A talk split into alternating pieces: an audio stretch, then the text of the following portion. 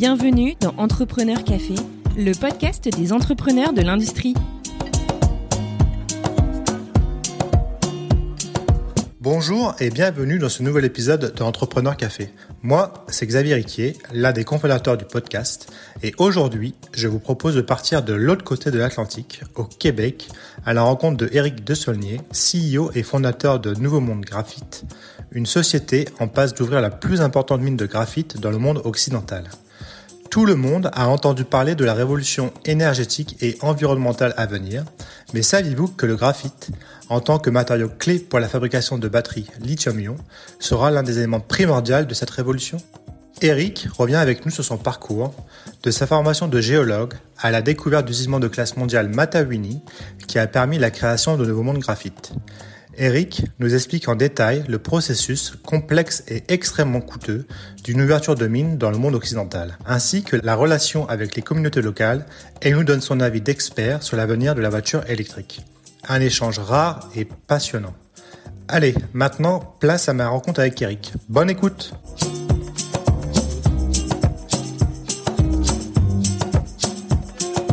Eric, je te remercie euh, de prendre du temps pour parler avec nous aujourd'hui. Donc, euh, tu nous parles depuis euh, le Québec, depuis Gatineau, à côté d'Ottawa. donc, Eric, ma première question, ça serait donc tu es le, fondateur, le CEO de Nouveau Monde Graphite. la première question que j'aimerais te poser, c'est bah, qu'est-ce que Nouveau Monde Graphite? Qu'est-ce que vous faites? Exact. Nouveau Monde Graphite, c'est une société j'ai j'ai fondée en 2012 le but à la base était de découvrir euh, le plus gros gisement possible de graphite naturel au Québec, euh, chose qu'on a fait en 2015. Et depuis 2015, on développe en fait deux projets. Le projet à Matawini, qui est à Saint-Michel-des-Saints, aux deux heures au nord de Montréal. C'est un projet de 100 000 tonnes par année de production de graphite en flocons. Euh, qui serait la plus grande opération de graphite naturel dans le monde occidental. Et notre deuxième projet, ben, c'est la transformation de ces flocons de graphite-là en matériel d'anode pour batterie lithium-ion. Ça, ça va être fait à Bécancour, entre Montréal et Québec. Une, aussi une très grande production de matériel d'anode. Donc, on développe un, un projet 100% verticalement intégré de la roche jusqu'au produit final utilisé par les manufacturiers de batteries lithium-ion. Euh, en ce moment, c'est un produit qui est 100% je dirais, fournis par la Chine, par nos compétiteurs chinois. Et on, aussi, qu'est-ce qui est important dans notre modèle d'affaires, c'est qu'on utilise exclusivement de l'hydroélectricité. Donc, on prévoit vendre un produit carboneutre à nos clients. Une solution carboneutre, 100% traçable, verticalement intégrée, grande capacité qui est importante pour nos manufacturiers. Donc, c'est euh, ce qu'on a bâti chez Nouveau Monde Graphite euh, année après année, petit peu par petit peu, comme manger un éléphant, boucher par boucher. c'est un sujet qui est vraiment d'actualité, comme tu dis, les, bah, les batteries électriques et puis tout ce qui est l'environnement. Donc, on, on, y reviendra un peu plus en détail plus tard.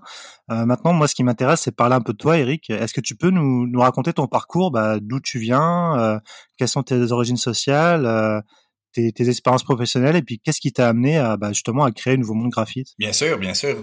Ben, je suis né à, à Chicoutimi, qui est maintenant Ville-Saguenay, euh, qui est environ 2-3 heures au nord de la ville de Québec. Euh, donc, euh, j'ai perdu l'accent, je suis déménagé assez tôt. j'ai fait toutes mes études au Québec jusqu'à ma maîtrise, où en fait, je suis allé vous rejoindre en France, à Paris, enfin à l'ouest de Paris, à Rueil-Malmaison. C'est là que j'ai fait une maîtrise en fait en géophysique. Ça, ça a vraiment guidé tout mon parcours d'entrepreneur. C'est ma, connaissance de la géophysique que j'ai acquise à, l'Institut français du pétrole, en fait, de l'autre côté de la rue, à l'École nationale supérieure des pétroles et des moteurs. En fait, c'est une, école d'ingénieurs.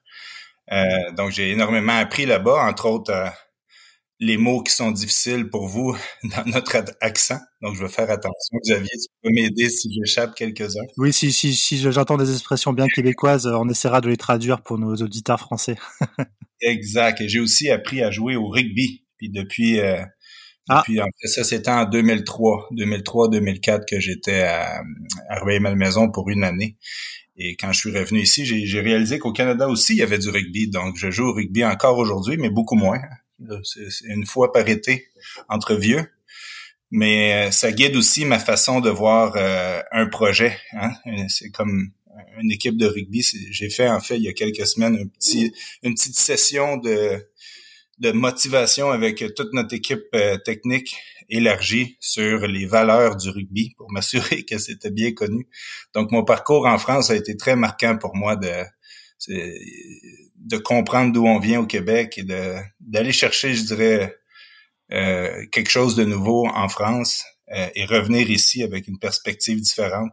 Quand je suis revenu, en fait, ben, j'ai fondé Nouveau Monde en, en 2011, mais j'ai fondé avant ça, j'étais allé travailler en géophysique aéroporté ici au Québec parce que bon, le, domaine pétrolier est un peu moins fort euh, dans l'est du Canada. Donc, si je voulais pas aller travailler en Alberta ou ailleurs, au Texas, euh, euh, ou pour Total en France, je, je, suis venu travailler ici en, pour l'exploration aéroportée, vraiment dédiée pour le, le monde minier. J'ai fondé ma petite... Quand, quand, tu entends exploration aéroportée, est-ce que tu peux expliquer en quelques mots euh, qu'est-ce que c'est exactement? Ben exactement. Ce que j'ai appris en fait à Paris, c'était la géophysique, la sismique réflexion. Donc on envoie des ondes, des ondes dans le sol, de, de, qui on fait vibrer le sol et on mesure la réflexion et le temps de parcours de chacune de ces ondes-là pour faire une image du sous-sol. Ça l'aide beaucoup l'exploration pétrolière. Quand je suis revenu ici au Québec, bon, il y a très peu d'opportunités dans le domaine euh, pétrolier au Québec. Il y en a un petit peu, mais c'est marginal. Euh, donc, j'ai, je, je, suis allé travailler pour la société Sander Geophysics ici à Ottawa. Et ce qu'on fait chez Sander Geophysics, ce qu'on faisait en fait, c'est de, c'est de vraiment de faire des levées aéroportées. Donc, on mesure les propriétés du sous-sol à partir d'engins héliportés ou aéroportés. Donc, on faisait des levées, par exemple, mesurer le magnétisme au sol, mesurer la radiométrie au sol, la gravité au sol, la densité de la roche. Et moi, personnellement, j'ai développé ma, ma propre petite boîte de géophysique où ma spécialité était l'électromagnétisme. Donc, on a développé un, un système avec le, tout le, le, système de traitement pour faire, pour mesurer en fait la conductivité au sol. Donc nous, moi, mon expertise, c'était avec un hélicoptère, avec un anneau en dessous de l'hélicoptère, d'envoyer des impulsions électromagnétiques dans le sol. Et s'il y a un conducteur dans le sol, ben, il va nous répondre avec un champ secondaire qu'on mesure, qu'on qu'on on traite et on est capable de faire des cartes du sous-sol euh, euh, à grande échelle. Hein. On faisait des, levées euh, régionaux. Donc c'est un peu comme c'est cette idée-là, cette expertise-là qui m'a permis qui me en fait de, de développer le modèle d'affaires de Nouveau Monde Graphite à la base, au début, début. Donc, tu as créé sa petite société et après, donc, tu as, cartographié le, sous-sol du Québec, si j'ai bien compris. Et après, c'est là que t'es venu l'idée de créer Nouveau Monde Graphite. Est-ce que c'est parce que tu as, pu identifier des gisements de graphite justement lorsque tu as fait cette activité? En fait, moi, étant basé à Gatineau, euh, il y a une seule mine de graphite en Amérique du Nord. Elle est située à, je dirais, 20 minutes de vol d'hélicoptère, peut-être 40 euh, minutes en voiture. C'est la, mine de graphite de Lac des Îles qui appartient à la société Imris, qui est aussi très connue en France, en fait. C'est qui a un siège social à Paris et en Belgique, euh, mm-hmm. à l'AUP, près de Bruxelles. Euh, donc, la société Imris opère ici un gisement de graphite depuis... Euh, ben, le gisement est en opération depuis 89. Imris l'a racheté dans les années 90. Donc, moi, quand je faisais mes levées géophysiques pour tester nos équipements, à chaque fois qu'on faisait un petit changement sur le système, on allait survoler la mine.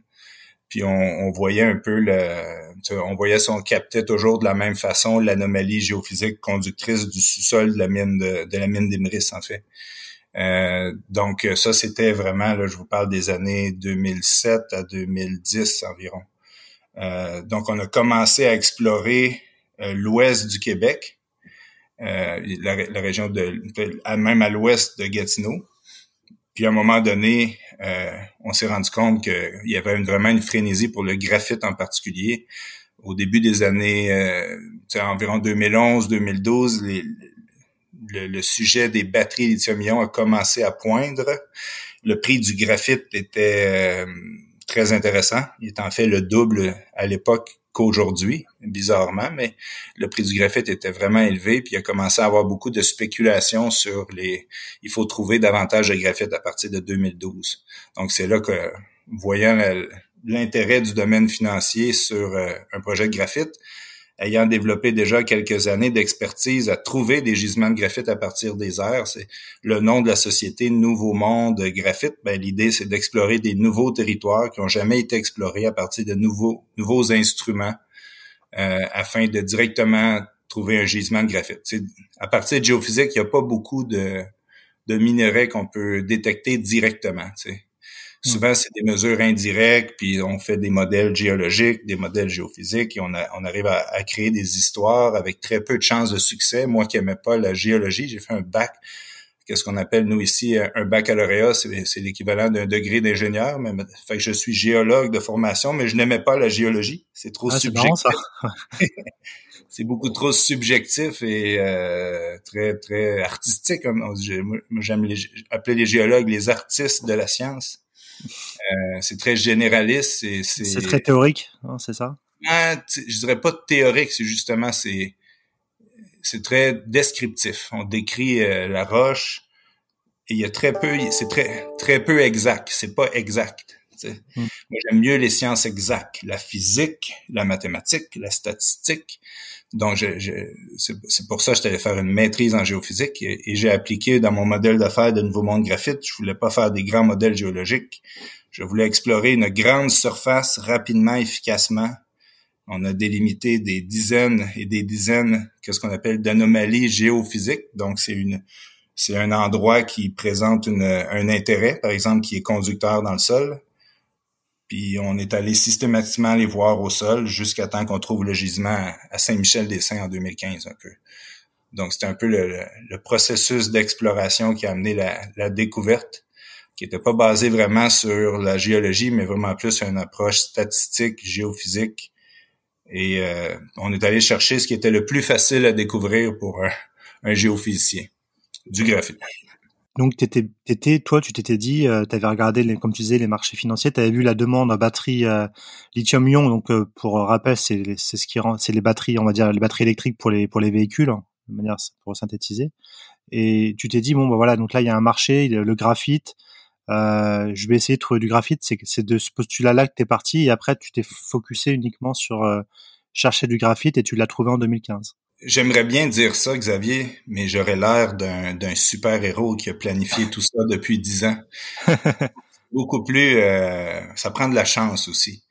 Donc, je pense que ce qui est important de faire, c'est de travailler, c'est où qui est nos forces. Moi, ma force, c'était de découvrir à partir de mon expertise de la géophysique, trouver un gisement de graphite. Puis effectivement, j'ai vu qu'il y avait de l'intérêt pour financer un programme d'exploration. L'idée faisait du sens au début. Euh, les fonds du Québec, les investisseurs euh, embarquaient, donc ils m'ont financé pour trouver un gisement de graphite. À l'époque, en 2012, on était loin d'imaginer, malgré la spéculation à court terme, on était loin d'imaginer l'ampleur qu'allait devenir ce marché-là euh, comparativement aujourd'hui. Mm. Donc, d'année en année, le travail acharné à développer l'expertise, puis qui est maintenant, j'ai plus besoin aujourd'hui de faire de géophysique aéroportée, mais c'est de développer année après année, comprendre son où nos faiblesses, s'entourer pour en venir à aujourd'hui, à être où on est rendu. Mais en 2012, quand j'ai démarré l'entreprise, euh, je peux pas dire que je, y allait avoir 192 usines à batterie en construction. Tesla ont été les premiers à annoncer une méga usine en 2014. Mhm. Euh, mais tout ce qu'on voyait, c'est qu'il y avait une mine qui opérait ici et qui était plus près de la fin de vie que du début. Il avait déjà commencé à, laisser euh, présager qu'il restait moins de minerais dans la mine. Donc, bon, moi, je sais comment trouver un autre gisement. Donc, euh, allons à la chasse. Il y a des investisseurs qui nous suivent. C'est un beau projet. Je pense qu'on a une expertise très pointue qui peut être utilisée et utile pour la société. Allons-y. Et oui, il y a ce, cette ce rêve et cette spéculation-là que Tesla un jour va être une grande entreprise, ça fait juste m'aider à, à, concrétiser mon modèle d'affaires, mais d'année en année, c'est de réitérer notre... Euh, ça n'a pas toujours été facile depuis dix ans, hein, fait que c'est d'année en année, dans les moments de doute, c'est de, de, de, prendre du recul, de regarder encore l'image, dire, ça fait-tu encore du sens de développer un gros projet de graphite? Oui, la demande augmente. À chaque année, on se remet en question, puis la réponse au bout euh, a toujours été on continue le plus vite possible jusqu'à aujourd'hui. Et, donc, et donc en 2015, vous avez vous avez découvert ce gisement. et à partir de là, qu'est-ce qui s'est passé? Quelles ont été les, les, les étapes d'après pour pour ouvrir une mine? Comment on fait en fait? Parce que comme comme tu le sais peut-être, en, en France, le secteur minier a a un peu disparu, donc il y a beaucoup de gens qui ne savent pas comment ça fonctionne. Est-ce que tu pourrais expliquer euh, euh, de manière assez simple euh, comment bah, comment ça se passe une fois qu'on a qu'on a trouvé un gisement? Comment on fait pour ouvrir une mine? Est-ce que combien Et puis il y a aussi est-ce que ça nécessite de gros investissements? Énorme investissement. Donc j'avais quelques mentors qui ont ouvert des mines ici au Québec. On a la chance d'avoir des, des, vieux sages qui ont déjà fait le parcours du combattant de développer un projet minier pour nous guider dans nos décisions. Et je savais que c'était un long parcours développer un projet minier. Euh, L'expérience le démontre. C'est très rare un gisement qui va de la découverte jusqu'à la mise en opération en bas de 10 ans. C'est très rare. Là, nous, on est sur un, une approche de l'avoir en dedans de 8 ans c'est très rapide. C'est grâce à la, je dirais, euh, le marché financier puis la demande des clients qui est très importante. Ça nous permet d'aller tout le temps le plus rapidement possible. On a vraiment la chance de trouver des talents constamment qui sont intéressés par notre projet. Donc, on, on est très rapide en ce moment dans notre échéancier, mais on le sait, on le savait en 2015 que ça allait être un, parcours du combattant. je dirais la première étape importante quand on veut partir une mine, c'est de s'assurer qu'on a le, bon actif minier. C'est-à-dire, tôt dans le projet, dans les étapes d'exploration, si on avait décidé de travailler davantage sur notre première découverte, euh, qui avait pas les caractéristiques nécessaires pour euh, devenir une mine, si on n'avait pas rapidement abandonné le projet, malgré qu'on y avait investi quelques centaines de milliers, voire un ou deux millions de dollars, si on ne l'avait pas abandonné rapidement pour trouver un autre actif et un autre actif jusqu'à temps qu'on trouve le bon en 2015, ben, on serait pas rendu aujourd'hui où on est. Donc, euh, tôt dans le projet, il faut être réaliste et vraiment écouter le côté technique, notre équipe technique et, et avoir aller écouter les vieux sages qui l'ont fait avant nous pour voir parce que partir une mine, il y a beaucoup de choses qui pourraient aller mal. C'est juste une gestion du risque d'année après année euh, pour s'assurer qu'on a pensé à tout. Fait qu'en gros, nous, notre gisement est deux heures au nord de Montréal. Il est à 5 km de l'hôtel de ville de Saint-Michel-des-Saints, qui est un village environ, je dirais, 2-3 000 habitants à l'année, mais c'est à deux heures au nord de Montréal et c'est donc c'est un endroit de villégiature. En été, ça monte jusqu'à 10 000 personnes qui ont des, c'est un endroit qui a beaucoup énormément de chalets et de villégiature. Donc nous on est à 5 km au sud-ouest du euh, du village et 5 km au nord-est du village, il y a une énorme étendue d'eau qui s'appelle le lac Taureau, un réservoir en fait, de 240 40 km de, je dirais de, de côte, beaucoup de plages, très touristiques. Donc imaginez la même situation en France, euh, pour avoir vécu un peu en France, je peux pas imaginer comment ça serait difficile euh, d'ouvrir un, euh, une mine à 5 km d'un petit village comme Saint-Michel. Je pense qu'il y a un village qui s'appelle Saint-Michel aussi à, en France très touristique sur le bord de l'eau. Donc, euh, tu sais, donc faut penser à tout. faut penser où on va mettre nos résidus miniers, comment on va les gérer, comment qu'on va euh, notre gisement il est configuré comment? Ça, ça c'est pas nous qui décide, c'est la nature. Après ça, c'est à nous de comprendre un gisement configuré de cette façon-là dans le sol. Ça va être une mine à ciel ouvert à cet endroit-là. Euh, où, comme je disais, où on va mettre les résidus. Est-ce que la métallurgie est bonne? Quand on broie la roche? Euh, est-ce qu'on on arrive à faire un produit fini rapidement? C'est quoi l'impact environnemental? Comment la communauté tout près va euh, réagir à ça? Donc, tôt dans le projet, il faut absolument, moi, en 2013, avant même de faire nos premiers levées aéroportés dans la région de Saint-Michel, j'ai rencontré les, gens à l'époque qui étaient le maire, le, le chef de Première Nation tout près. Euh, j'ai Peut-être que pour, pour, pour, pour, ceux qui connaissent pas les, les Premières Nations, euh, c'est est-ce que tu peux en dire deux mots justement pour expliquer ce qu'est les Premières Nations? Exactement. Au bas. Avant que les Français viennent au Québec, il y avait des gens avant. Donc depuis 400 ans ici, euh, depuis que Champlain a fondé la ville de Québec en 1608, il y a énormément d'interactions avec les gens qui étaient là avant nous. Et en fait, il y a des endroits qui a eu des traités, beaucoup d'endroits qui a jamais eu de traités en fait. Donc il y a beaucoup d'endroits que c'est des terres non cédées. Il n'y a jamais eu de traité entre les Premières Nations et les Blancs. Il y a eu beaucoup de... Les, deux nations se sont tolérées depuis ces centaines d'années-là. Donc aujourd'hui, au Canada, au Québec en particulier, mais au, Canada en général, il y a énormément de... de je dirais pas de disputes, mais de revendications territoriales. Il y a énormément de, travail à faire pour que les gouvernements rattrapent 400 ans de, de difficultés ou de, mauvais traitement un peu des Premières Nations. Hein? les Européens, quand ils sont venus ici euh, euh, au début, il n'y avait pas la même sensibilité qu'aujourd'hui sur comment comment euh, prendre le territoire. Il y avait déjà l'hiver comme comme challenge, on peut dire, nouveau pour eux. Donc, il y avait aussi les Premières Nations. Donc aujourd'hui, c'est à nous euh, c'est important de. Puis pour les projets miniers, il y, a, il, y a, des notions très importantes dans la Constitution que les Premières Nations doivent être consultées dans le cadre de l'octroi de permis pour un projet minier. Donc nous, nos Premières Nations, les, je dirais, qui revendiquent le territoire euh, régional qui s'appelle le Nitaskinan en langage Atikamekw, c'est la nation Atikamekw. Donc, c'est important de les de discuter avec eux, de, de qu'ils comprennent bien le projet, de les consulter, de les intégrer, de les impliquer le plus possible dans, dans le projet, de, de négocier avec eux autant qu'on négocie avec le gouvernement du Québec, parce qu'en ce moment, il y, a, il y a des revendications territoriales. C'est des territoires qui sont non cédés, que bon, il y a maintenant Saint-Michel-des-Saints, qui est une ville fondée en 1861, qui a des, des Blancs qui habitent là depuis 1961, mais tout de même, il y a des, il y a toutes des notions non résolues, on peut dire, entre les deux, deux communautés. Donc, c'est ma longue explication pour dire que euh, il y a beaucoup de discussions au-delà de, de, la tête d'un jeune promoteur comme nous pour euh, comprendre ce qui se passe. Là, Donc, au Canada, partout en général, quand on développe un projet de relié aux ressources naturelles, c'est toujours important de, de travailler avec la, les Premières Nations qui sont les plus près du projet le plus tôt possible pour pour comprendre puis les intégrer puis les former aussi à, à venir travailler avec euh, avec nous là. Et donc une fois que que vous avez été voir les Premières Nations et les autorités, une fois que vous avez eu leur accord, euh, après c'est quoi les étapes euh, d'après?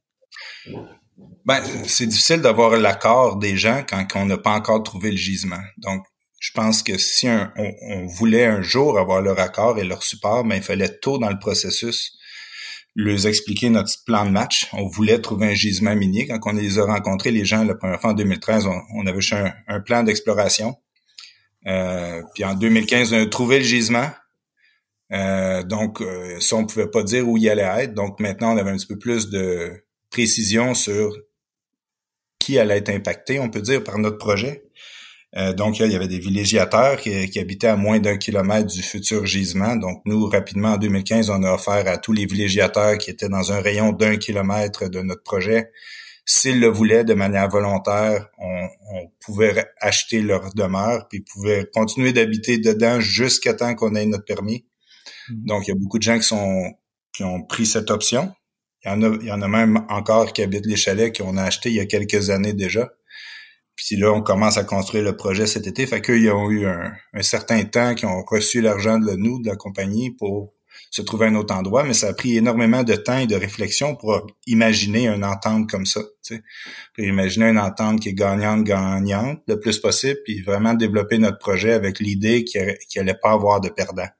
Bon, ça amène des défis supplémentaires, mais on a fait tôt dans le projet ces ententes-là. On a mis tôt dans le projet, on pense toujours long terme aujourd'hui, notre réflexion qu'on avait prévue depuis 2015, comment développer notre projet de manière euh, gagnante-gagnante, euh, en pensant toujours au long terme, aujourd'hui, ça paye. Parce que maintenant, on a obtenu notre décret gouvernemental il y a quelques semaines. Euh, finalement, après, depuis 2016, qu'on travaillait sur les études environnementales de caractérisation, les études d'impact sur le milieu physique, biologique et humain. Euh, le processus environnemental avec le gouvernement du Québec lui-même. Hein. Plus de 10 000 pages échangées avec eux dans le processus, plus d'une vingtaine d'experts de notre côté, plus plusieurs experts du côté du gouvernement, une audience publique où il y a eu 100, à peu près 120 mémoires de déposés, euh, plusieurs centaines de personnes euh, qui ont assisté aux audiences publiques. Il faut être prêt pour faire ces, ces choses-là. Euh, c'est pas n'importe qui qui peut venir partir des projets miniers puis toucher à la nature puis euh, en extraire une ressource non renouvelable. Donc, c'est super important de développer ça de la meilleure façon. Développer un projet minier dans le monde occidental, je dirais c'est quelque chose qui est tout près de l'impossibilité si on y met pas tout l'effort nécessaire, tout le thinking, puis tout le, on va chercher toutes les meilleures ressources pour s'entourer pour le faire de la bonne façon. Et du coup, ça a pris combien de temps pour obtenir ces permis euh, dont tu parlais que tu as obtenu il y a quelques semaines? Combien de temps? Et puis, je suppose que ça a coûté bah, beaucoup d'argent, beaucoup de capital. Donc, euh, je suppose que derrière, toi, tu as, as, dû t'entourer et faire appel à des, des fonds assez importants pour pouvoir financer euh, bah, ces, ces demandes de permis en n'ayant pas l'assurance que tu allais les obtenir. Donc, c'est quand même assez, assez euh, stressant, non? Ah oui, le stress fait partie de mon quotidien, effectivement. Le, le, mais tu sais, il y a plusieurs choses qui vont en parallèle. Hein. Fait qu'en parallèle des permis, c'est un risque, c'est un élément de risque, mais il faut développer un projet aussi. Tu sais. Donc, 2016, euh, on a fait l'étude économique préliminaire. 2015, on a défini notre ressource. On a, on a foré au total environ, je dirais, 20 kilomètres de, de, de, forage là, pour délimiter une ressource dans le sol en 2015. Puis par la suite, 2016, on a fait une étude économique préliminaire pour voir si le projet faisait du sens. 2017, on a fait une étude de préfaisabilité euh, qu'on a modifiée pour devenir une étude de préfaisabilité pour un projet 100% électrique. Donc, on a modifié notre concept. 2018, on a, on a fait ce qu'on appelle une étude de faisabilité. Donc, déjà là, on est rendu à plusieurs millions de dollars d'investis en étude de, de faisabilité d'ingénierie elle-même. Puis en parallèle, ces études d'ingénierie-là nous permettent d'avancer le permitting, euh, mais aussi il faut qualifier nos produits sur les marchés. Donc c'est important d'avoir tôt dans le processus des tonnes de graphite qui sont données à nos clients. Donc, nous, on a pris la décision en 2017 de construire une usine de démonstration, d'utiliser les infrastructures existantes de la foresterie qu'il y avait à Saint-Michel-des-Saints. Il y avait une industrie de la foresterie très établie à Saint-Michel, mais il y avait un vieux bâtiment de Louisiana Pacifique, en fait, qui que nous, on a réutilisé pour construire une usine de démonstration très significative, là, qu'on emploie environ une quinzaine d'opérateurs, mmh. qu'on opère depuis deux ans, qui nous permet d'avoir euh, plusieurs centaines de tonnes qu'on a pu vendre aux clients. Donc, même avant même d'avoir le permis qu'on a eu il y a quelques semaines, il faut que tout arrive en même temps. Donc là, depuis quelques semaines, nous, on a notre permis, on a notre ingénierie détaillée qui est rendue environ à 30% d'ingénierie détaillée, on peut dire. On a investi, je dirais, jusqu'à date environ 75-80 millions de dollars dans, dans, la compagnie, dans le projet, mais on n'a aucun revenu. on n'a aucun revenu. Puis euh, la prochaine étape pour nous, maintenant qu'on a reçu notre, euh, notre décret, qu'on a le droit de construire notre projet, qu'on a investi 80 millions de dollars pour le Canadien pour le, le développer, ben maintenant, il faut le financer. Donc, on est, il va falloir faire un financement de 300, 350 millions de dollars pour construire l'opération elle-même avant de générer une première, de, des premiers profits, je dirais, à, partir de fin 2023 et l'année 2024 va, va, réellement être la première année que toute l'année on va faire, on va être en production et en, en croissance, on peut dire. On appelle ça le ramp-up en anglais. on commence tranquillement la mine et et on augmente à la pleine capacité qui est 100 000 tonnes par année. Donc, quand je parlais d'un projet minier, ça veut dire que 2024, ça va être notre première année profitable, puis on va avoir découvert le gisement en 2015. Fait que je vous parlais, c'est pour ça que ça prend, c'est pour ça que souvent les sociétés minières sont cotées en bourse. Au Canada, on a une, un écosystème de, de financier très établi sur la bourse de croissance. Au Canada, c'est la, la bourse la plus euh, qui a le plus de financement minier sur la planète au Canada, le TSX et le TSX euh, Venture, le TSX de croissance. Donc, on a la chance d'avoir cet écosystème d'investisseurs qui connaissent les étapes, qui savent euh, ça va prendre combien de temps, qu'ils savent s'ils investissent en 2015-2016, euh, c'est quoi la route à suivre.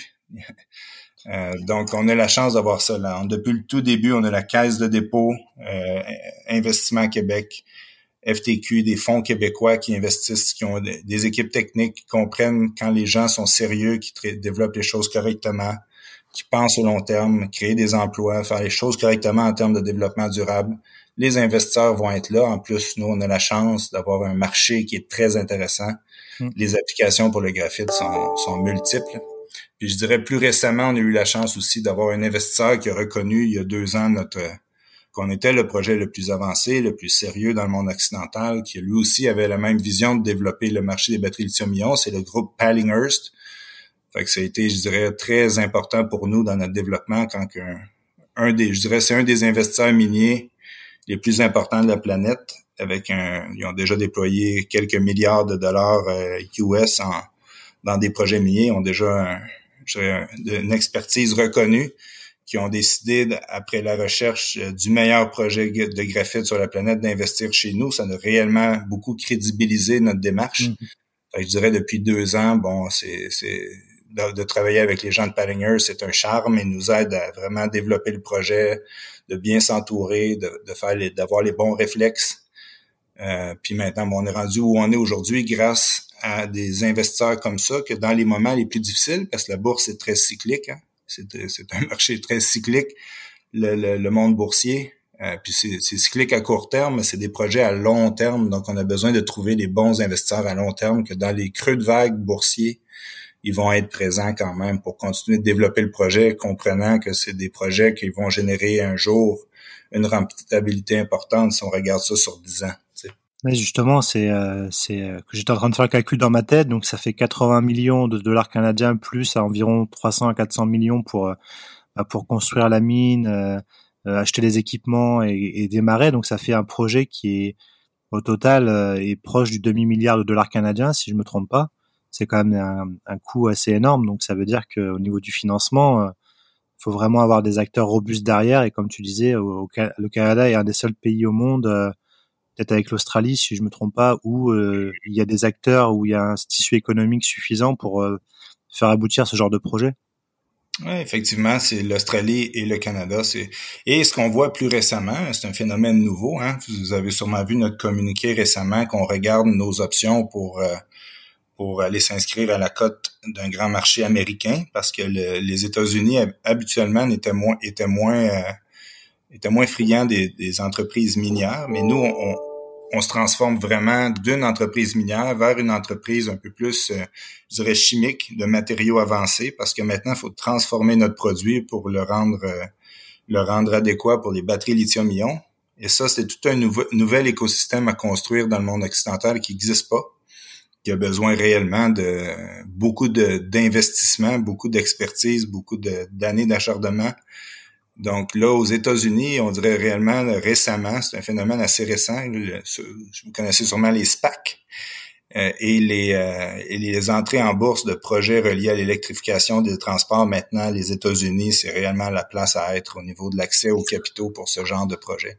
Ah, c'est intéressant. Et, est-ce que c'est lié au fait, tu disais ça au début de notre entretien, que pour l'instant, c'est un peu la Chine qui a le monopole et justement le monde occidental et les États-Unis en particulier euh, s'en sont rendus compte et font tout pour euh, bah, être moins dépendants. Et c'est pour ça que des projets comme le tien sont vraiment bienvenus pour être moins dépendants des approvisionnements chinois. Effectivement, il y a tout l'écosystème est déjà construit en Asie. Hein. si on regarde euh, qui fait des batteries lithium-ion depuis déjà quelques décennies, ça a été commercialisé par Sony au début des années 90. Euh, c'est, pas pour rien que Tesla s'est associé à Panasonic au, Japon pour venir construire la première usine en Amérique au Nevada. Euh, il y a LG Chemical, LG Chem. Mm-hmm. Il y a Samsung, Panasonic, LG, Samsung. C'est réellement les, les, trois grandes entreprises historiques qui font des batteries lithium-ion. Nous, en Amérique, Energizer et Duracell, ils ont décidé de faire des batteries alcalines. il, y a, plus, comme on dit, de repeat business. Mm. Mais, euh, mais les batteries rechargeables, c'est vraiment un phénomène asiatique. Donc, le supply chain, tous les, les, approvisionnements se sont développés euh, beaucoup en, Asie et notamment dans le graphite. Il y a des sociétés comme BTR New Material. Ils ont trois mines de graphite. Euh, c'est vraiment le plus gros joueur sur la planète. C'est, le genre, c'est le seul joueur qui est verticalement intégré, qui appartient des mines et la deuxième transformation. Donc pour nous, c'est, on regarde ce qui a fonctionné en Asie et on va l'appliquer ici. Au Québec, il y a au Québec, on est capable de compétitionner grâce à nos coûts d'électricité. L'accès à notre gisement, c'est fantastique, mais surtout, je dirais, où on se démarque, c'est notre capacité à faire la deuxième transformation. On a tous les laboratoires, on a tous les scientifiques euh, qui ont déjà des, on a des brevets, on a été chercher beaucoup de propriétés intellectuelles au laboratoire de Hydro-Québec. On a beaucoup de laboratoires qui savent comment euh, construire le matériel d'anode, mais aussi le matériel de cathode, c'est seulement que ça n'a jamais été commercialisé ici. Fait que nous, on joue le rôle du premier euh, commercialisateur, on peut dire, de d'un procédé qui est très connu par nos experts ici au Québec, mais qui a été commercialisé en Chine. Donc, euh, donc ça, c'est Je pense que c'est important de préciser, comme tu le disais, que le Québec a la chance de dépendre quasi exclusivement de l'hydroélectricité, qui est une mm-hmm. électricité bah, déjà très très peu carbonée, et puis a un coût très compétitif, ce qui fait le Québec est très bien placé au niveau du marché d'électricité, au marché du, du coût de l'énergie pour ses pour son industrie. Et je suppose que, bah, comme tu disais, vous, ça vous aide beaucoup. Euh, J'avais une question aussi sur euh, qui sont en, gros vos, vos, vos, clients finaux au final. Enfin, à qui vous vendez ce, cette matière? Donc, une fois que vous l'avez extrait de la mine, vous la passez à l'usine de traitement pour la raffiner, et après le produit final, euh, qui sont les clients et puis bah, comment vous leur envoyez? Est-ce que c'est par bateau? Ben, en fait, nous, il y a, comme il y a deux projets. Il y a une mine et un concentrateur à Saint-Michel-des-Saints. On fait un flocon de graphite et on prend ce flocon, on va en vendre environ 40% de notre production va être vendue directement en flocon pour plusieurs applications différentes, notamment les, euh, les, les, les feuillets pour le, dans l'électronique pour la dissipation d'énergie. Euh, comme par exemple le déploiement du 5G, ou déjà dans l'électronique, dans nos téléphones euh, cellulaires, il y a dans nos mobiles, vous dites en France, il, y a, il, y a, des, euh, il, y a, il y a énormément de, de On dit même le smartphone, hein. Le smartphone, c'est un anglicisme. Euh. Maintenant, c'est bien le 5G, mais le, la demande pour la dissipation d'énergie, elle augmente euh, proportionnellement à, l'échange de données. Donc, c'est un marché qui est en grande croissance aussi, ce marché pour les les feuillets. ça, ça, ça, ça, nécessite des, euh, des gros flocons, qu'est-ce qu'on appelle les jumbo flakes, ça, ça dépend vraiment de ton gisement, de ta métallurgie. C'est ta quantité de gros flocons quand tu broies la roche et que ça flotte en surface de l'eau dans les cellules de flottation. Tu vas avoir un concentré qui va contenir une proportion différente de gros, de large, de, de moyens et de petits flocons. Et les gros flocons sont plus rares, donc vaut plus cher sur le marché parce qu'il y a des applications comme les feuillets pour la dissipation d'énergie ou pour les plaques bipolaires dans les piles à l'hydrogène ou pour d'autres applications de niche comme ça, ils ont besoin réellement des gros flocons. Donc, pour nous, euh, à Saint-Michel-des-Saints, sur le projet minier, on va vendre dans des, applications de niche comme ça, euh, qui ont été servies historiquement par la mine d'Emeris, mais la mine, comme j'expliquais, va, va fermer tôt ou tard. Donc, nous, on, on veut récupérer ces parts de marché-là dans les marchés de spécialité, le marché traditionnel pour le graphite. C'est des marchés qui croient, mais qui croient beaucoup moins rapidement que le marché des batteries lithium-ion. Donc, 60% mmh. de notre production est prévue à être envoyée à Bécancourt pour être transformée en graphite sphérique. Donc, on prend les flocons plus petits, moyens et petits, et on les micronise, on les sphéronise, et on en fait une boule très dense. C'est ce qui est acheté par les manufacturiers de batteries lithium-ion. Ils prennent cette boule-là, c'est le matériel actif dans l'anode, une des deux électrodes. De l'autre côté, il y a du lithium avec différents métaux, c'est le matériel de cathode. Et dans l'anode, c'est du graphite, environ 95% de graphite naturel ou artificiel. Il y a aussi du graphite synthétique qui peut être fait, mais qui est beaucoup plus coûteux, qui est beaucoup plus, qui coûte beaucoup plus cher à produire. Environnementalement aussi, ça prend énormément d'énergie. Il faut refaire un peu ce que la, ce que Mère Nature a fait pendant des millions d'années à cuire le carbone jusqu'à temps qu'il soit du graphite. Mais là, il faut le refaire euh, de manière artificielle. Mais il y a aussi du graphite synthétique utilisé euh, dans les batteries lithium-ion, autant que le graphite naturel, c'est environ en proportion 50-50 et il y a aussi un petit peu de, de silicium qui commence à être utilisé, euh, je dirais 5 à 7% en ce moment dans les des compagnies les plus avancées à mélanger le silicium pour augmenter un peu la densité, mais ça a un effet très néfaste sur la sécurité de la batterie et sur la sur sa durée de vie. Donc, vraiment, le graphite, en ce moment, c'est la, la composante principale d'une batterie lithium-ion. Donc, qui, chez qui on vend? Principalement, on va vendre directement aux manufacturiers de batteries lithium-ion, mais aussi des compagnies qui font des, des matériaux avancés pour des applications très nichées qui nous offrent une excellente profitabilité par tonne, mais c'est des volumes plus petits. Donc, on ferait pas une mine de 100 000 tonnes par année pour ces marchés de niche. Emeris ici faisait 20 000 tonnes par année et puis il servait ces marchés de niche-là. Donc, notre 100 000 tonnes nous permet d'aller servir des quantités beaucoup plus significatives aux, manufacturiers de batteries qui demandent des quantités qui, n'ont jamais été produites dans le monde du graphite. C'est jamais arrivé que le plus gros client en ce moment dans le monde traditionnel, c'est euh, une, compagnie comme euh, RHI Magnesita. Eux, ils utilisent euh, le graphite pour faire des briques réfractaires. Ils vont en acheter 25 à 30 000 tonnes par année. Puis si vous regardez les projections qui sont publiques de des compagnies comme Volkswagen qui prévoit vendre 3 millions de véhicules électriques en 2025, 3 millions de véhicules électriques, c'est 300 000 tonnes par année de graphite. Si on regarde les projections de Tesla, ça va être des centaines et des centaines de milliers de tonnes de graphite. Donc, c'est une économie nouvelle pour nous dans le graphite. Faut, faut développer même les instruments financiers, les off-take, les ententes d'approvisionnement à long terme. Ça n'a jamais été nécessaire dans le monde du graphite avant. On passe réellement d'un marché de niche, de spécialité, que des compagnies comme Emrys euh, sont spécialisées dans des, des, petites, je dirais des petites capacités, des mines de petites capacités, mais très nichées on, transforme cette économie-là vers un, marché davantage de commodités où les coûts de production sont importants. On va compétitionner avec la Chine. La qualité est importante, oui, bien sûr, mais c'est plutôt la constance, c'est la, constance, euh, il parle en anglais, lot by lot consistency, c'est à chaque fois, à chaque tonne qu'on produit, la constance est là, la qualité est toujours la même, toujours bonne puis qu'on est capable de, produire en très grande quantité. C'est important de faire des gros projets pour, pour nos clients. Mais c'était justement c'était la question que je me posais quand je t'entends parler, c'est euh, la demande va exploser, mais est-ce que tu toi, c'est quoi ta vision par rapport à l'approvisionnement de graphite? Est-ce que il y a assez de réserves de graphite dans le monde pour soutenir la demande en batterie lithium-ion qui va exploser avec la l'arrivée de plus en plus de la voiture électrique? Est-ce qu'on risque pas, peut-être pas à court terme, mais à moyen terme, dans 10-15 ans, d'avoir un, une, un shortage, comme on dit, enfin une rupture d'approvisionnement parce qu'il n'y a pas assez de, de, de production? Ben, C'est clair. En fait, c'est clair qu'il faudrait définir les modèles. En ce moment, il y a un milliard de véhicules, j'aime les chiffrons, il y a environ un milliard de véhicules sur la planète à électrifier. Combien de temps ça va prendre à électrifier 100% des véhicules?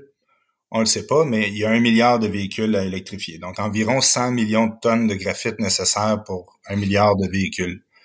Euh, ça va prendre probablement 20 ans, peut-être, je sais pas. 20, 30 ans. On vend environ, aujourd'hui, 100 millions de véhicules par année. Mais avant que le marché des batteries lithium-ion vende aussi 100 millions de véhicules, je pense l'an dernier, on a vendu 3-4 millions de véhicules. Là, tout le monde va en vendre beaucoup plus, mais bon, euh, donc, 100 millions de tonnes de graphite dans le sol, il est là. C'est certain qu'il y a 100 millions de tonnes dans le sol. En fait, si, on additionne tous les projets miniers de la planète, c'est environ ça aujourd'hui qui a été déjà trouvé. Si vous me donnez euh, un autre 10 ans, Xavier, je vais en trouver un autre gisement, je vais le redéfinir. Donc, mm. c'est pas la quantité de graphite dans le sol qui est le défi, c'est c'est la rapidité je suis persuadé que vous voulez, vous, allez pas vouloir attendre qu'on développe un, 10 ans un projet minier avant d'acheter votre véhicule. Quand, quand il va être offert puis que le prix va être bon, il va y avoir des millions de consommateurs qui vont vouloir acheter à l'intérieur de, de deux ans des véhicules électriques. Mais la, la matière première sera pas là. Le gros problème aujourd'hui, c'est une, une, usine à batterie, euh, ça prend environ 18 mois à construire. C'est vraiment rapide. Mais un projet de mine, ça prend, comme je vous l'ai expliqué, on ne peut pas faire ça plus vite que huit ans après la découverte. Même, je dirais huit ans après qu'on ait décidé que ce gisement-là en particulier, même on oublie la découverte, le gisement est déjà trouvé, il est dans le sol, il est connu. Euh, du moment qu'on dit, OK, je veux avoir une capacité X, je commence mon, mon, mon permitting, ça va être cinq ans minimum, puis après ça, c'est deux, trois ans de construction. On peut pas faire plus rapidement, le monde occidental, du moins. Euh, sans couper les coins ronds puis que les choses soient faites correctement au niveau environnemental dans le monde occidental, c'est impossible de faire ça plus rapide que huit ans. Donc, il va y avoir réellement un problème à un moment donné de... on va être le goulot. c'est pour ça nous, on a toujours développé le plus rapidement possible notre projet pour être le plus gros projet en production en 2023 au moment où clairement il va y avoir un déficit de graphite si je vous ai, je vous ai rappelé peut-être au début, en 2012, quand on a embarqué dans ce dans cette aventure du graphite, le prix était deux fois plus élevé, sans trop de raisons apparentes au niveau de l'offre et la demande, que le, matériel était maintenant un matériel stratégique pour l'Europe et l'Amérique. Il y avait certains stockpiles qui ont été faits, donc ça a propulsé un peu le prix du graphite artificiellement très élevé. Mais d'ici 2023, 2024, c'est vraiment une demande réelle sans précédent dans un petit marché, somme toute, un marché d'un million de tonnes par année environ. On va avoir besoin de 2,5 millions de tonnes supplémentaires avant 2024, 2025. Donc, c'est certain qu'il va y avoir un problème à un moment donné. C'est-tu le graphite qui va être le problème en premier ou le nickel ou le lithium hmm. ou le cobalt? C'est pour ça qu'on voit ce matin, encore une fois, j'ai vu un article sur Tesla qui commence à, à, à faire à s'approvisionner en, en pile LFP parce que bon du côté de la cathode c'est euh, lithium fer phosphate LFP ouais, lithium fer phosphate pour diversifier les matériaux de cathode un peu pour faire euh, pour pas avoir de bottleneck un peu sur aucun des matériaux de cathode puis diversifier le matériau de cathode mais du côté de, de l'anode c'est tout le temps du graphite donc, effectivement, ça va être un défi. Mais est-ce que tu crois pas, euh, tu sais, on a, on a, entendu parler un petit peu que euh, justement, bah, les constructeurs automobiles, euh, de plus en plus, bah, avant, ils s'intéressaient pas du tout au secteur minier, mais là, ils s'y intéressent de plus en plus parce qu'ils réalisent bien que dans la chaîne de valeur, ça devient de plus en plus critique. Est-ce qu'à à court ou moyen terme, on risque pas de voir des, des, grands constructeurs automobiles justement investir dans le secteur minier pour bah, pour s'assurer d'avoir l'approvisionnement nécessaire en matières premières. Est-ce que tu penses que c'est quelque chose de réaliste ou euh? C'est assuré. Puis on le voit. Je bon, je peux pas révéler aucune des discussions confidentielles qu'on a avec chacun d'entre eux, mais si vous tapez le nom, euh, si vous tapez Procurement Strategic Material avec le nom d'à peu près tous les grands manufacturiers automobiles, vous allez voir que c'est très récent le phénomène d'embaucher une équipe technique pour l'approvisionnement de matériaux stratégiques, puis d'aller évaluer les projets miniers pour les grands manufacturiers automobiles. C'est la première fois de leur histoire qu'ils doivent vendre un, véhicule avec un réservoir plein de minéraux. Le réservoir est vide habituellement. Donc, puis c'est une pièce maîtresse du véhicule. C'est la, composante la plus la plus chère, j'allais dire dispendieuse, mais je sais que vous allez rire parce que vous utilisez ces mots. donc, euh, effectivement, c'est... Euh, puis aussi, fait que c'est certain, nous, ce qu'on veut offrir, en fait, c'est un produit carboneutre, mais non seulement carboneutre, ce qu'on est en train de plancher et d'étudier en ce moment, c'est d'offrir, par exemple, à une compagnie euh, X, qu'on nommera pas, mais que je vous vends 10 000 tonnes de graphite dans le futur et je vous garantis que je vais, en fin de vie, récupérer le graphite pour le recycler. Ça, c'est une notion qui va être essentielle à, à faire. C'est d'inclure le recyclage dans l'approvisionnement primaire. Puis en ce moment, il y a beaucoup de projets de recyclage. Euh, il y a même une compagnie à Toronto qui est Lee Cycle qui, qui a annoncé la semaine dernière qu'elle a entré sur le marché américain une valorisation d'1,6 milliard. Qui commence, ils commencent à peine, mais ils ont déjà une excellente valorisation puis un très gros financement qui vient avec. Mm. Euh, il on a une compagnie ici au Québec, Lithium, qui est aussi très avancée, qui, euh, qui, qui, roule privément, mais qui, qui, qui, est très sérieuse au niveau technique, avec qui on, on collabore. Parce que toutes ces, ces compagnies de recyclage-là, en priorité, veulent recycler le matériel de cathode encore. Le matériel d'anode est toujours négligé. Donc, c'est parfait, c'est à nous à s'en occuper. Mais puis nous, c'est dans nos fournaises de purification qu'on a construites et designées pour Bécancourt, qu'on est, on en a deux en construction de dimension commerciale en ce moment qui vont opérer à partir du milieu de l'année. On veut intégrer le graphite euh, usé, on peut dire, pour l'intégrer à notre procédé, parce que notre procédé, il, est fait pour détruire à peu près tous les impuretés qui sont présentes dans la nature pour que notre concentré soit à 100% en sortant de la, de, la fournaise. Donc, euh, le graphite usé, qui est un petit peu qu'est-ce qu'on appelle le SCI layer, c'est qu'est-ce qui rend que le graphite usé dans une batterie lithium-ion, c'est qu'il se forme une couche alentour des, des boules de graphite et le, les ions de lithium circulent moins bien. Euh, le va-et-vient dans le graphite est moins efficace. Donc, nous, on va être capable d'intégrer le matériel usé dans nos fournaises afin de recycler le graphite. C'est essentiel parce qu'on, comme je disais tout à l'heure, on va pouvoir faire 100 millions de tonnes de graphite une fois sur la planète, mais pas deux fois puis pas trois fois. Mm. Donc, rapidement, il va falloir que les manufacturiers de batteries lithium-ion euh, assurent, il faut falloir qu'ils assurent la, fin, la fin de vie des, des batteries qu'ils vendent. Puis nous, on veut être une solution pour eux. dire, on va vous vendre la matière première et on va aussi prendre dans votre fin de vie de batterie qu'un jour, les gouvernements, il va falloir qu'ils légifèrent sur sur euh, le recyclage des batteries. Ça va devenir obligatoire. ça pourra pas juste, le, on pourra pas le laisser tout. C'est des mines. Hein. En fait, moi, je regarde ma Tesla pendant que je vous parle. C'est 100 kWh, c'est 120 kg de graphite avec tous les matériaux puis tout l'effort qui a été mis pour le mettre mm. dans le véhicule. Il faut absolument recycler ces matériaux-là. C'est des mines vivantes. Là, mais c'est, je trouve que c'est important que tu dises ça parce que il y a beaucoup de gens qui s'en rendent pas compte, qui pensent que c'est, ça vient d'un peu de, ça tombe un peu du ciel, mais non, ça vient bien de la terre, euh, tout ce qui est dans les batteries, et c'est important la partie recyclage justement pour, euh, bah, pour s'assurer que on n'épuise pas totalement les ressources de la planète. Donc je trouve que c'est important que tu dises ça. Euh, j'avais et, pour revenir à, justement à Nouveau Monde Graphite et à votre mine, euh, j'aurais deux, deux, deux, petites questions. La première, c'est bah, pour combien de temps la mine elle est prévue de durer? Et puis la deuxième, est-ce que tu pourrais dire un mot euh, Tu as parlé d'une mine 100% électrique, euh, juste que tu puisses expliquer concrètement ce que ça signifie? Mm-hmm.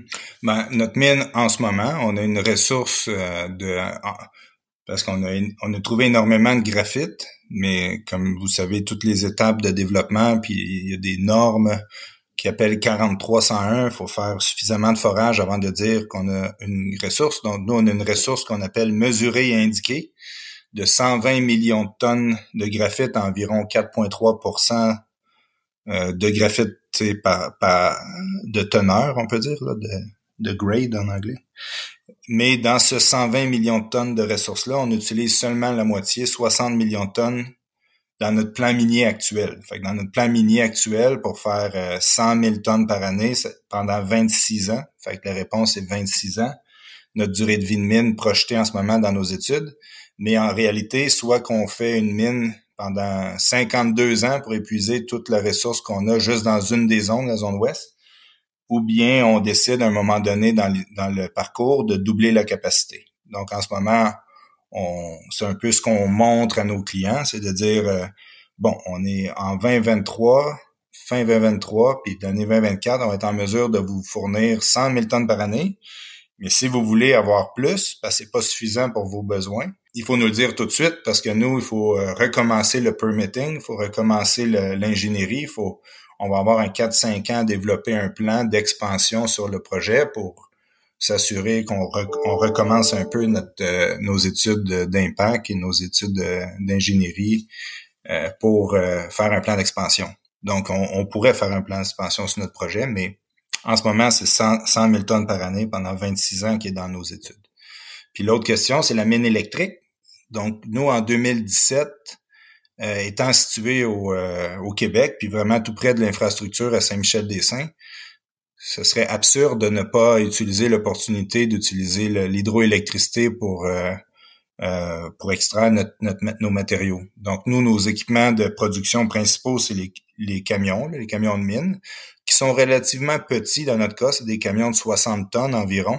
Si on compare à des gros projets miniers, il y a des camions de tonnes, des camions de jusqu'à 400 tonnes, 240 tonnes, c'est commun. Nous, des camions de 60 tonnes, c'est un peu les mêmes camions qui sont utilisés dans les carrières de Lafarge ou, euh, ou, les, euh, ou les, dans les, projets de construction. Donc, on n'est même pas dans la, division mine de Caterpillar, on est dans la division construction. Donc, donc nous, on a eu, on a vu l'opportunité de modifier ces camions-là pour qu'ils soient à batterie. Euh, et on le sait qu'en ce moment, il y a énormément de manufacturiers de camions de cette classe-là qui développent des projets pour électrifier leur flotte. Donc, pour chaque camion de mine, c'est une chose. Il y a aussi l'excavatrice, il y a les chargeuses, qui sont en fait des, des loaders en anglais, mais la chargeuse et les booteurs, les bulldozers. Je sais pas si vos amis français savaient que c'était un booteur en français. Non, je pense que non, on apprend le mot aujourd'hui là. Moi aussi, je l'ai appris récemment. Donc, les quatre équipements principaux, on a un plan de match pour les convertir soit à batterie lithium-ion ou avec pile à l'hydrogène. Il, y a des solutions exceptionnelles pile à l'hydrogène aussi qui ont des avantages importants. Donc, euh, depuis 2017, qu'on fait des études, qu'on travaille avec les manufacturiers de véhicules lourds pour avoir la meilleure solution possible, carboneutre, pour utiliser l'avantage d'hydroélectricité qui est environ à 3,5 sous US le kilowattheure au Québec. Euh, c'est pas 100% zéro émission l'hydroélectricité, mais c'est des centaines de fois moins moins d'émissions que qu'un que l'équivalent au diesel. Là, donc c'est, euh, c'est vraiment avantageux euh, pour nous de développer ça. Puis c'est en fait par, par camion, il y aura environ une tonne de notre produit dedans. Donc, c'est, nous, on peut réellement développer un projet, un projet d'économie circulaire minier. Euh, donc, euh, pour nous, depuis 2017, pour moi, à long terme, je pense toujours long terme, euh, c'était absurde de faire autre chose que ça. Non, mais je trouve que c'est vraiment intéressant comme, comme vision que tu as. Euh, Eric, on arrive au, au, terme de cet entretien. Euh, J'aimerais te poser la question que je pose habituellement à mes invités euh, pour conclure l'entretien. C'est si tu avais euh, un ou deux conseils à donner à quelqu'un qui, qui a envie d'entreprendre mais qui sait pas trop comment faire, tu donnerais quoi comme conseil? Aller à l'école, développer une expertise pointue. Pas obligé d'être à l'école, ça peut être une passion, un hobby, ou approfondissez une expertise importante puis regarder les, les, opportunités reliées à votre expertise. Tu sais, on peut être entrepreneur, démarrer un, restaurant, ou je l'ai fait aussi, j'ai démarré un restaurant, mais là, on est en compétition avec à peu près tout le monde. Hein?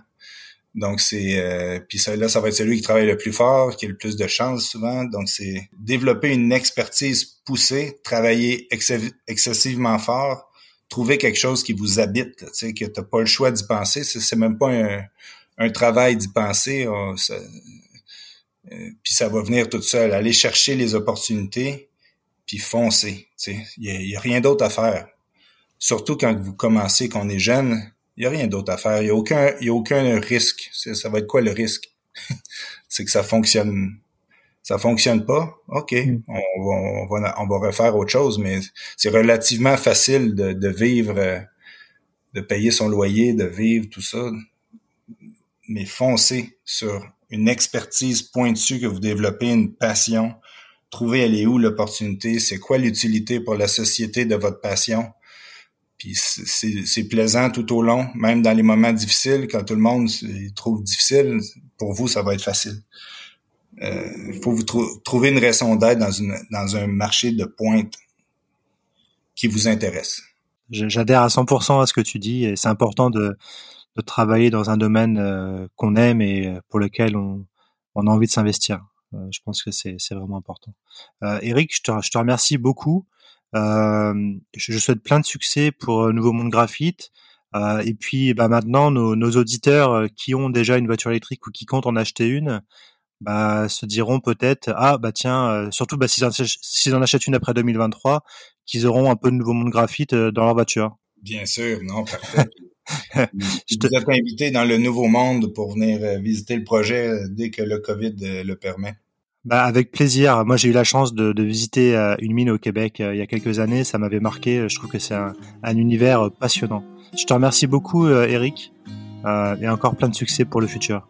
Merci beaucoup.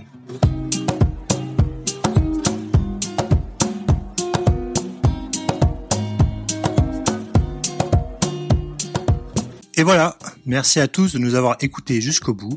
J'ai été ravi de vous faire partager ce moment avec cet entrepreneur très inspirant. N'hésitez pas à nous soutenir et laisser vos commentaires sur nos réseaux sociaux LinkedIn, Twitter et Instagram, ou bien encore nous laisser 5 étoiles et un avis sur Apple Podcast. Nous vous donnons rendez-vous jeudi prochain pour le prochain épisode de nos podcasts. À jeudi!